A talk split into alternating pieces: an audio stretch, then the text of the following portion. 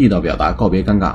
欢迎来到秒杀中式英语。我们有时候啊，上车人家要来查票，列车员呢会来查票啊，查票这个查用 check，c h e c k，或者用 exam，examine，examine，就是查验的意思，e x a m i n e，examine。